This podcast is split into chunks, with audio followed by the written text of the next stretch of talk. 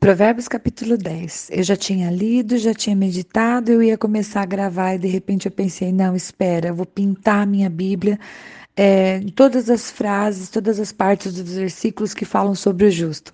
Porque todo o capítulo 10, ele é um contraste entre, olha, o filho que é sábio faz isso, o filho que é tolo faz aquilo, né? Aquele que anda com sabedoria faz isso, aquele que não anda faz assim. Então eu fui pintando e realmente me comprovou, né, a minha hipótese, né? Todo o capítulo, ele é um contraponto, ele é uma comparação entre aqueles que andam com o Senhor e aqueles que não andam, né? Então começa falando sobre o filho sábio, que traz traz alegria para o seu pai e o quanto ele traz a vergonha, né, tristeza para sua mãe quando ele é tolo.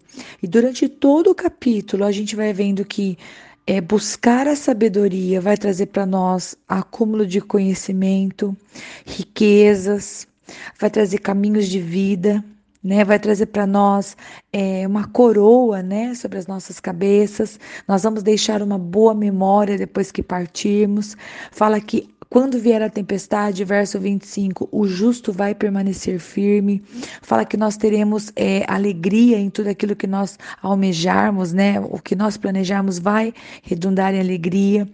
É, e eu destaquei, eu havia dito para vocês em alguns áudios anteriores que todas as vezes que tivesse alguma coisa falando sobre palavra, boca, eu ia fazer um desenho aqui e eu fiz um íconezinho aqui, um desenho no versículo 19 que diz: Quando são muitas as palavras, o pecado está presente, né? E é verdade, né? Eu que sou uma pessoa que falo muito, preciso controlar a minha boca, porque senão é, sai coisa que não deve.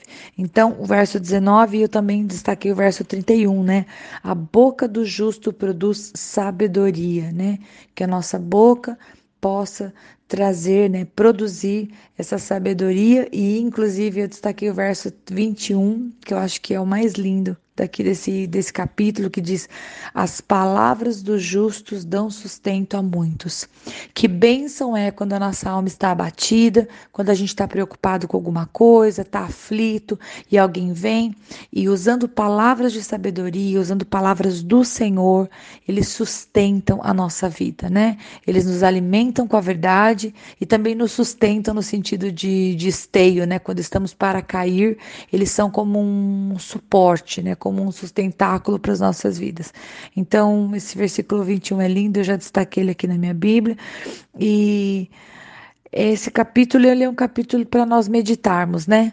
Que a nossa vida esteja como a vida do sábio, né, que acumula conhecimento, que constrói para si uma cidade fortificada, que acolhe a disciplina, né, que no nosso coração esteja assim e não endurecido, né? Porque olha que coisa forte, né? O versículo 7 fala que o nome dos ímpios apodrecerá na, na versão NVI.